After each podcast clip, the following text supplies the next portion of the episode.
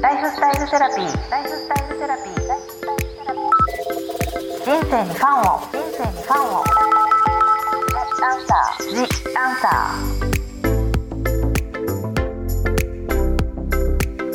ー。こんばんはワニブックス書籍編集長の青柳ゆきです今週も植物療法士森田敦子さんと一緒に女性の体のことについてお話しさせていただきます森田さんよろしくお願いしますよろしくお願いします。えー第4回目今日が一応最終回になりますけれども、はい。今回はセクシュアリティケア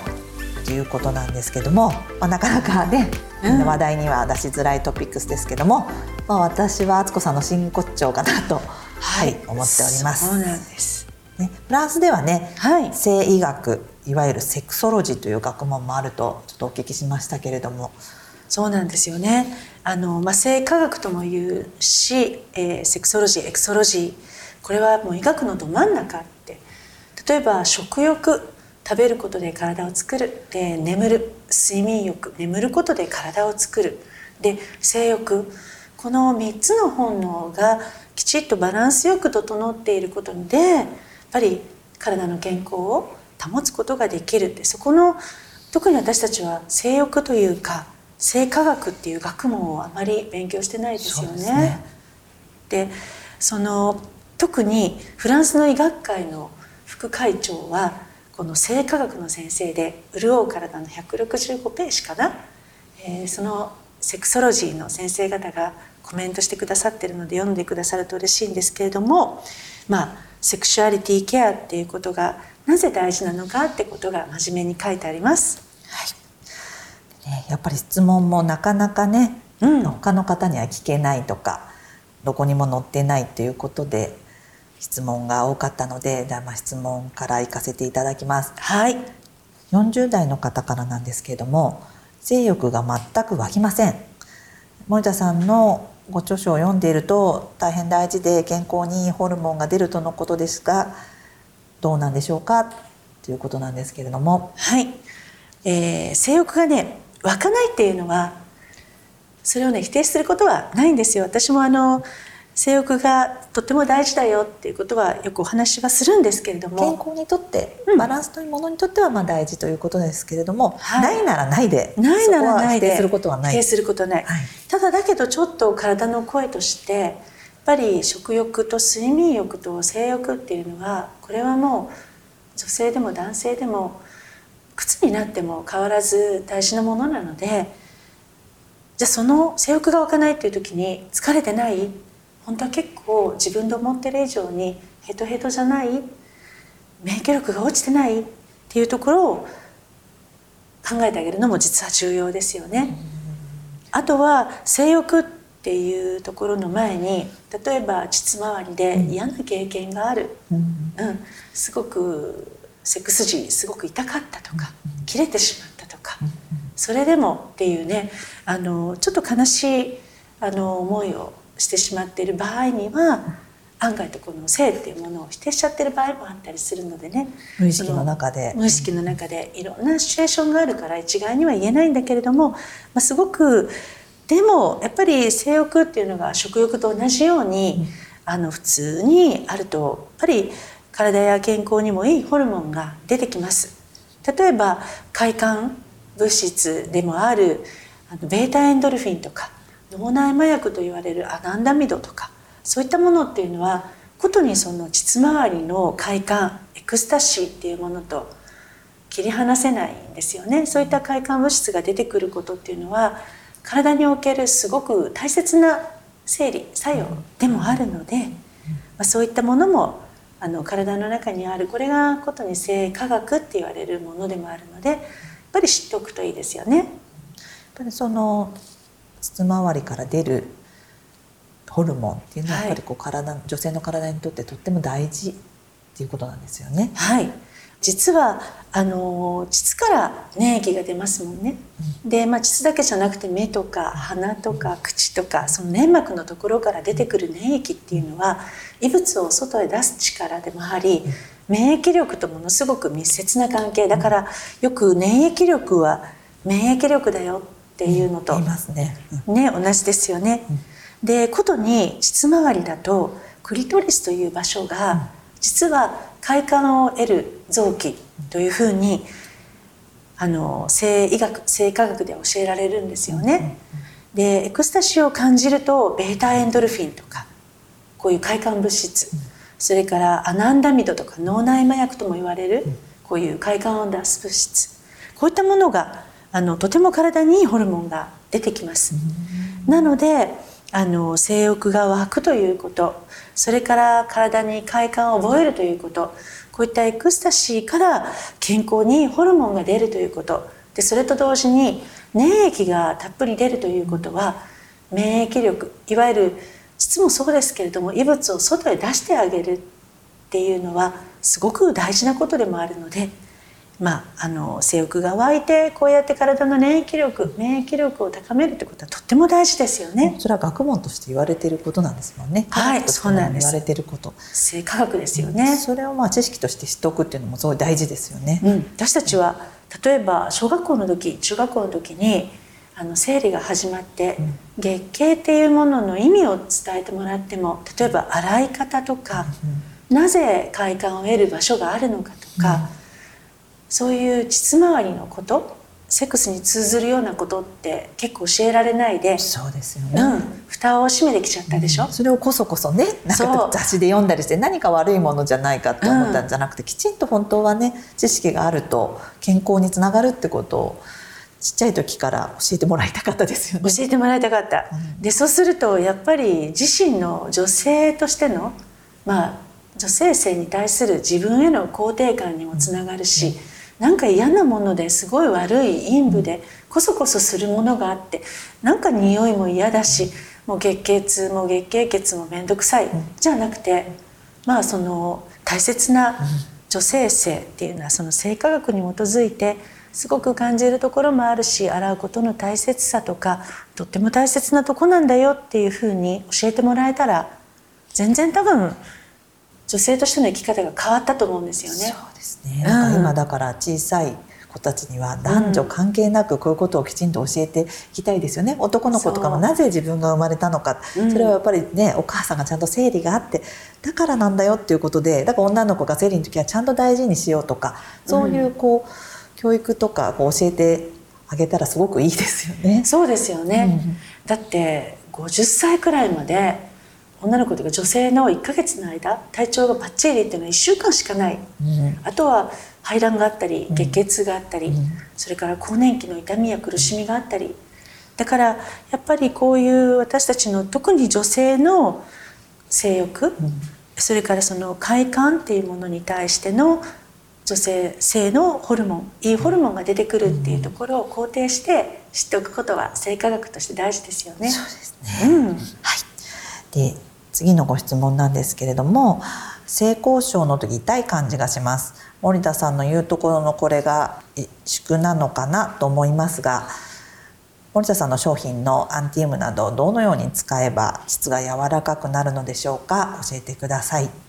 はい。とのことなんですけど、はい。じゃあちょっと使い方は後にしましょう、はい、で性交渉の時に痛いっていうのは、うん、あのいくつも考えられますでそのいくつもの中のちょっと今日は2つ、うん、でまず1つは、うん、やっぱり年齢がいったり、うん、あのダイエットしてたり、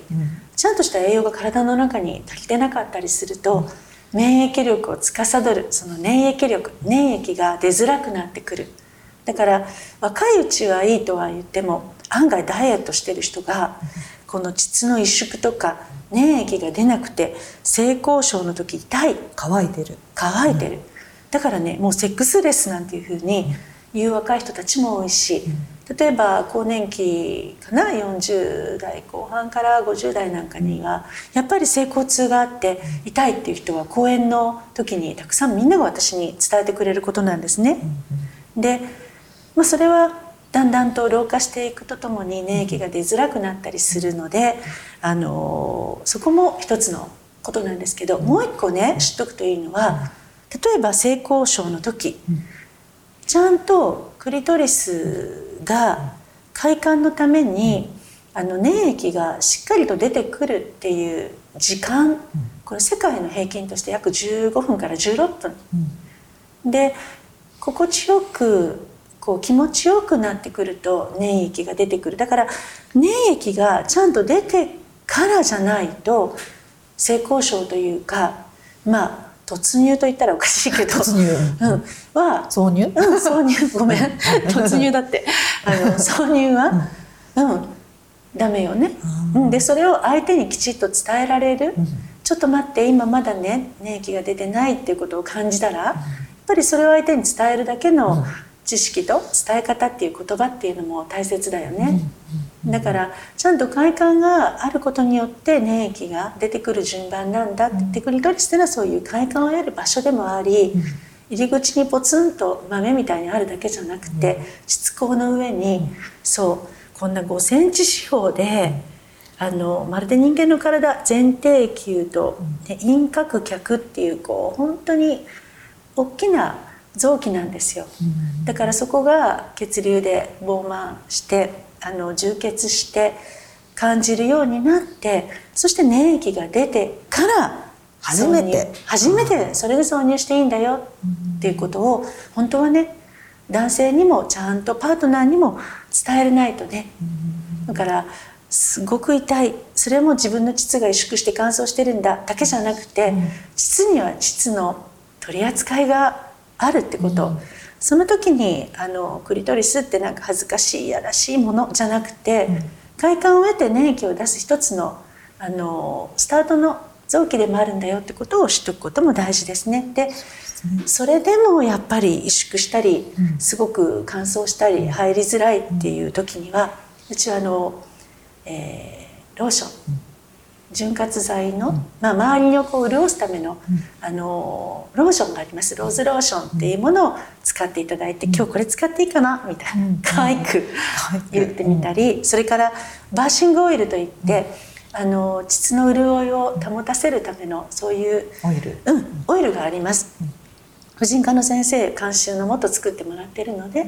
そういうオイルを使ってくださってもいいのでとにかく痛いっていうのを我慢しないこと、うん。で痛いとなったらそれが何でかなって自分の生活の仕方、下手にダイエットしてないとか疲れてない。疲れて免疫力が下がってない。免疫力が下がってない、っていうふうに考えて